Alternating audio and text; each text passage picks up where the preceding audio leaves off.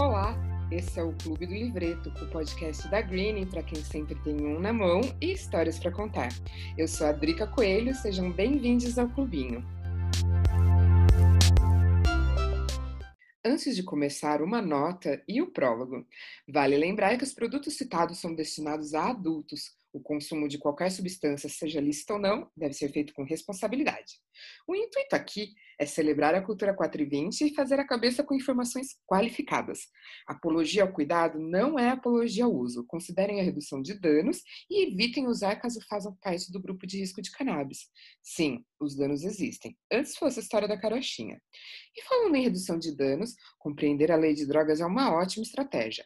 Eu sei que muitas vezes o juridiquês complica o entendimento, mas ó, sempre tem alguém que passa a informação de uma forma mais didática. E é isso que eu vou tentar fazer nos próximos parágrafos. É muito importante que saibamos que desde 2006 o consumo pessoal da maconha não é motivo de privação de liberdade. O artigo 28 da Lei 11.343, conhecida por Lei de Drogas, prevê que para pequenas quantidades destinadas ao uso pessoal, a consequência seja apenas sanções administrativas.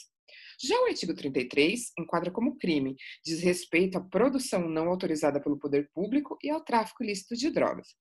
O problema é que quem define se é 28 ou 33, já que não tem uma quantidade definida que separa a pessoa que usa e a que de fato está cometendo um crime, é o policial que faz a abordagem e quem julga o caso. E é aqui que a coisa complica. E é por isso que não dá para falar de lei de drogas sem falar de uma reforma dessa lei. Todo dia 20, a Articulação Nacional das Marchas da Maconha promove um ato para que o Supremo Tribunal Federal julgue o recurso extraordinário 635-659.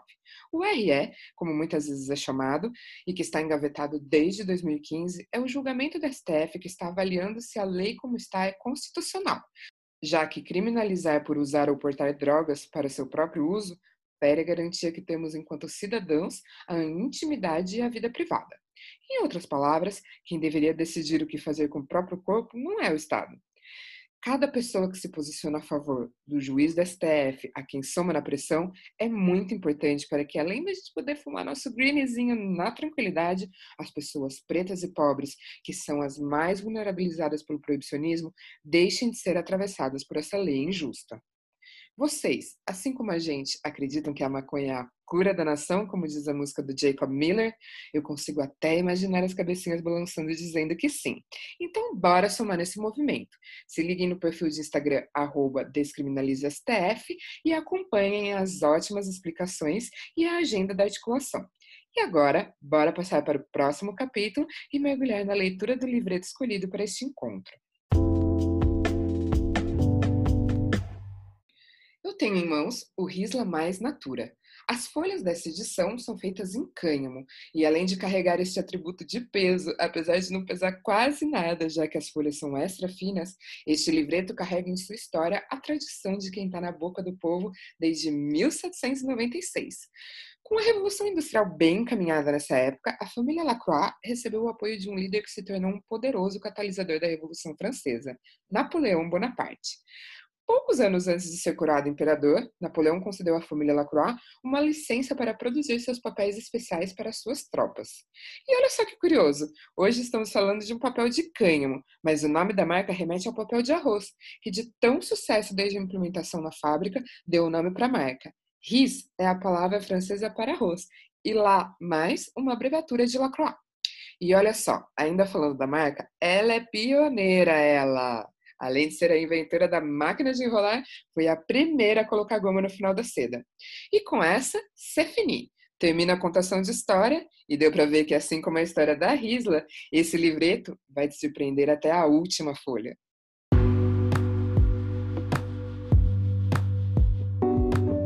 A hora do Fala 5 chegou e para quem tá chegando agora na rodinha, eu explico. É o momento que ainda restam umas páginas antes de acabar de vez.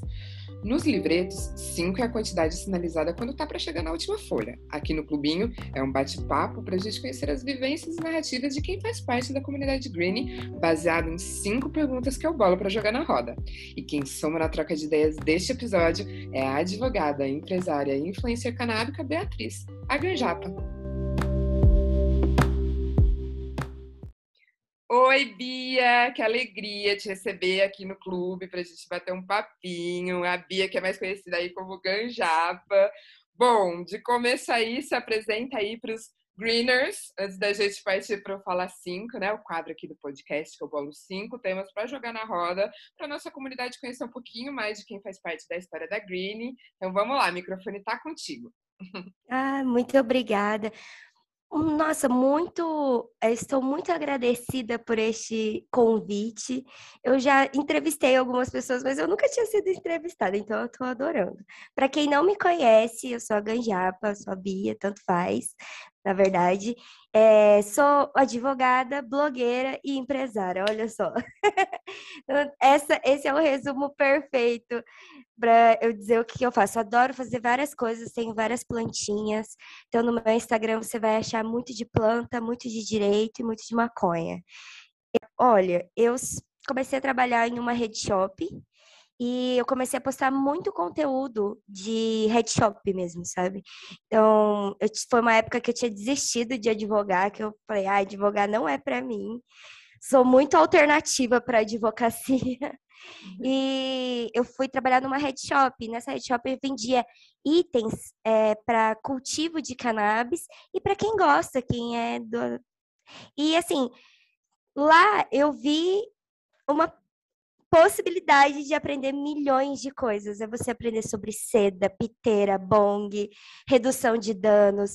Aí você aprende sobre a planta e comecei a criar muito conteúdo sobre isso e acabei sendo notada por essa loja maravilhosa, né?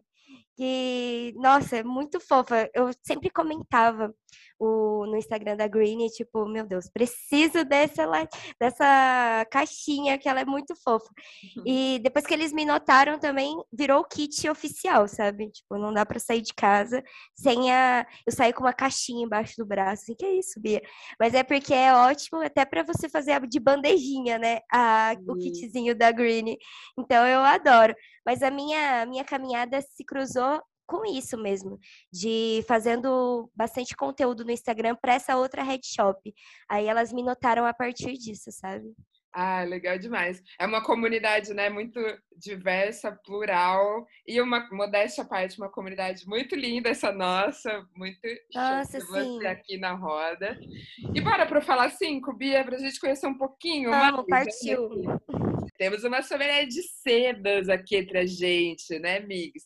No feed da Green tem um vídeo que você fez sobre o que é que temos que considerar na hora de escolher um livreto.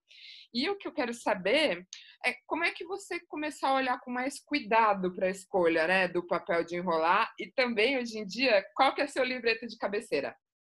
Hum, olha, é uma questão de redução de danos mesmo, de se preocupar com o fato de que você está gerando combustão, você está fazendo algo de ruim, né, para sua saúde. Então a gente tem que amenizar esses danos.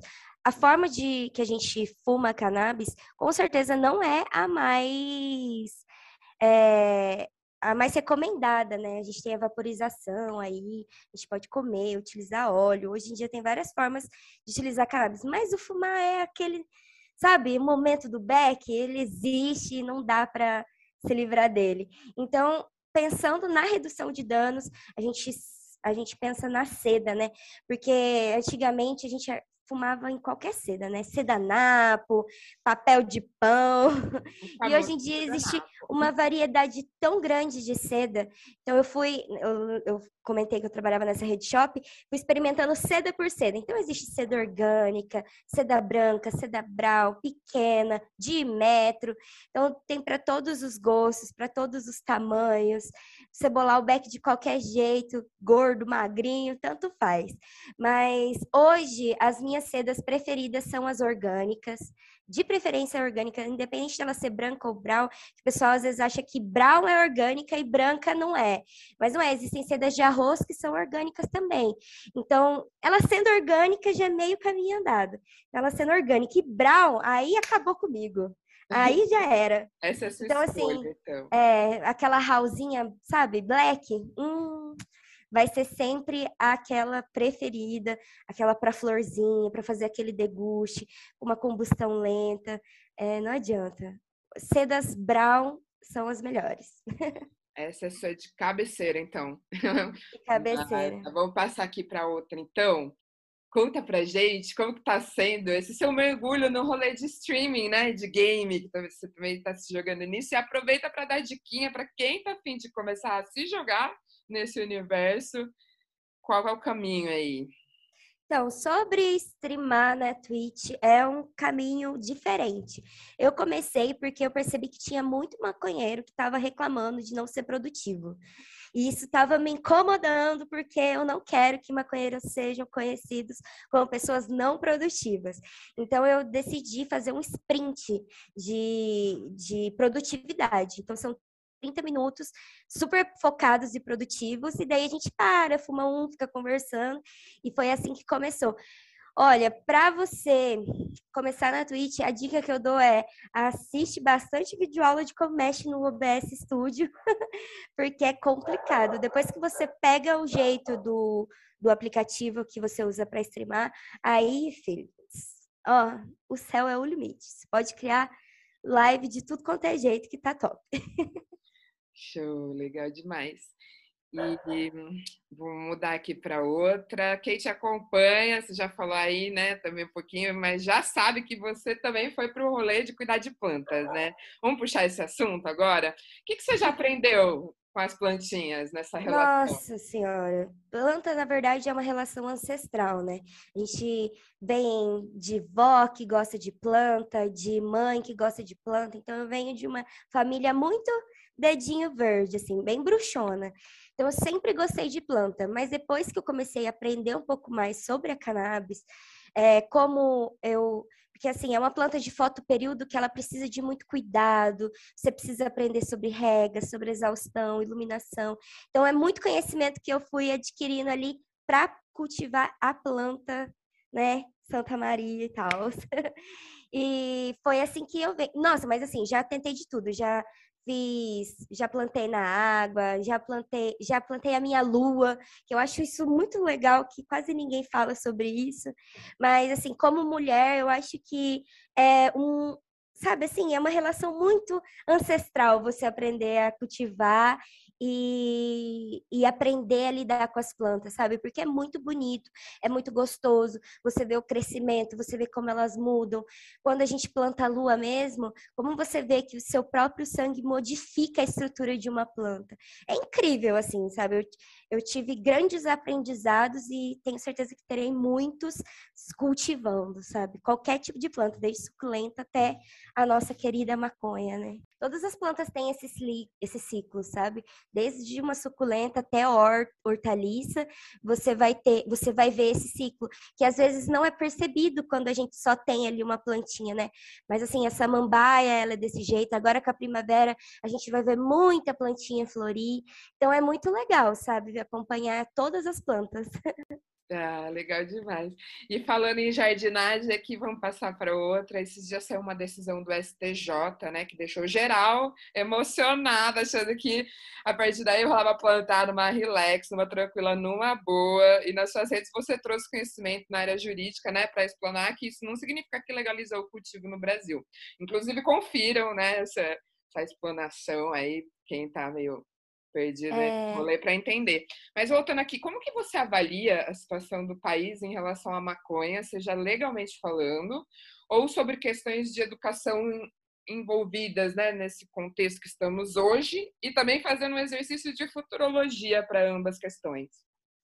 Nossa, que com pergunta complexa. Essa é complexa. É assim, fazendo uma, um comparativo, o Brasil é muito peculiar, visto o governo que a gente tem, né?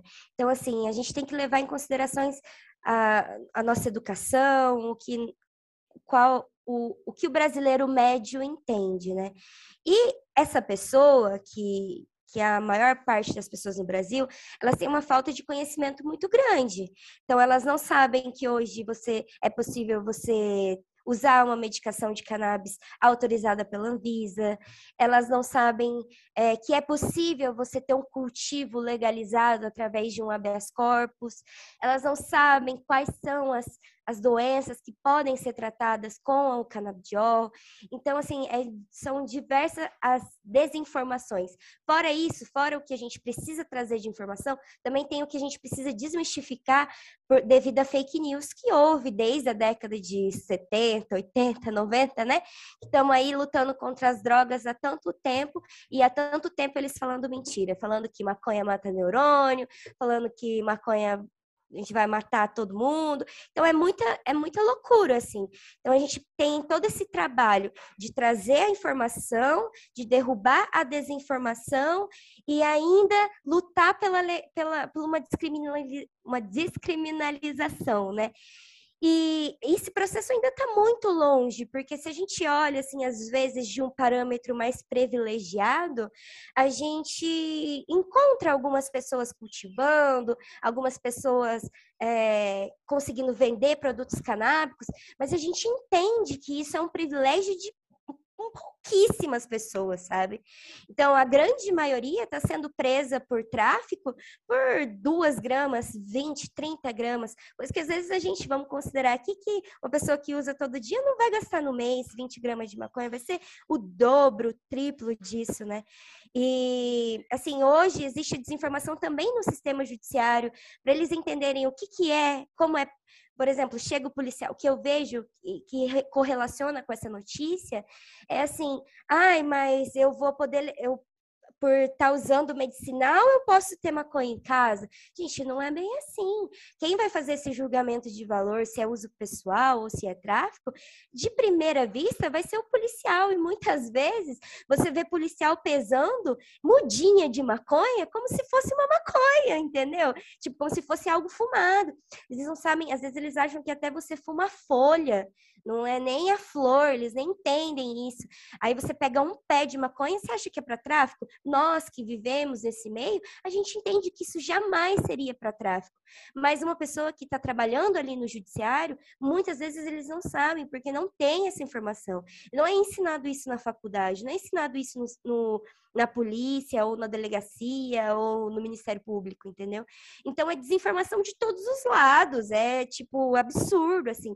Você vê gente falando que maconha mata neurônio, até que mudinha de maconha é, é tráfico de drogas, entendeu? Então, assim, é muita desinformação mesmo. Então não tem como você olhar ali naquela questão, a desinformação ainda é maior porque as pessoas leem a manchete e está escrito itens de cultivo. Não, é, ali eles estavam falando de itens de transformação de, de cannabis. Então, assim, ali eles estavam falando, por exemplo, ah, pode ser o grow, pode ser ali a prensa, uma bubble bag, mas é outro contexto. Ali o cara já tinha sido julgado, já tinha sido entendido que é uso pessoal.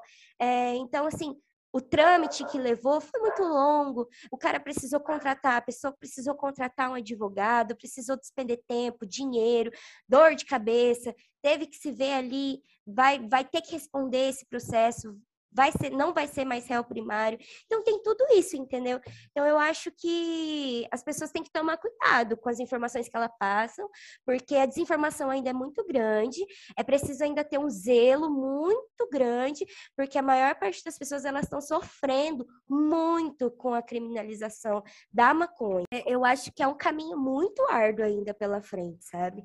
Tipo, às vezes a gente olha, é, assim, o ano passado, principalmente com o começo da pandemia, houve o que muitas pessoas diziam de uma legalização silenciosa, porque muitos habeas corpus começaram a, a aparecer na mídia, ah, que fulano conseguiu um habeas corpus ali, que fulano habeas corpus lá. Só uma contextualização, né, que a gente está falando e tem gente que não é habituado, o habeas corpus, né, esse recurso que... Ah, sim, é um, é um processo em que você pede um salvo-conduto, um, tipo uma autorização para o juiz para você plantar legalmente em casa. Mas para você fazer isso, você precisa é, de, uma, de um embasamento médico e jurídico muito pesado, para você explicar muito bem para um juiz como que vai funcionar, como que você vai cultivar, por que você precisa. Mas, assim, em suma, o habeas corpus é isso, é uma documentação que o juiz homologa o seu cultivo, né? Recreativo, eu acho que está muito longe ainda, tá? É, esse é, é um entendimento meu, assim, pelo que eu vejo hoje. É, existe um passo muito grande dado em relação à questão medicinal, que eu acho que vai ser aí que vai abrir a porta para uma descriminalização, sabe? É, o uso medicinal, mas ainda a indústria farmacêutica, essas pessoas que querem ganhar dinheiro em cima da, da cannabis, elas ainda vão dificultar esse processo, sabe? Porque por mais que a gente consiga de uma forma, ainda vai haver muita, muita, muito preconceito, muito racismo, muito, muita coisa ruim que a gente vai precisar lutar, sabe? É, é assim isso que eu vejo. Por mais que a gente esteja caminhando em passos lentos com essa autorização da, da Anvisa, é, nesse governo mesmo, eu acho que as pessoas precisam desistir, porque jamais eu acho que vai acontecer. Mas talvez num governo um pouco mais, assim, né? Que acredite mais na ciência, que não seja tão do jeito que o Bolsonaro é, né? Mas eu acho que ainda está muito tá olho no lance também, né? Então ficar aí, né, é. né, o, o, o, recado, vamos nos ligar nessas questões todas, né, e, e tal. Bia, Ganjapa, eu fico sempre confusa em como te chamar.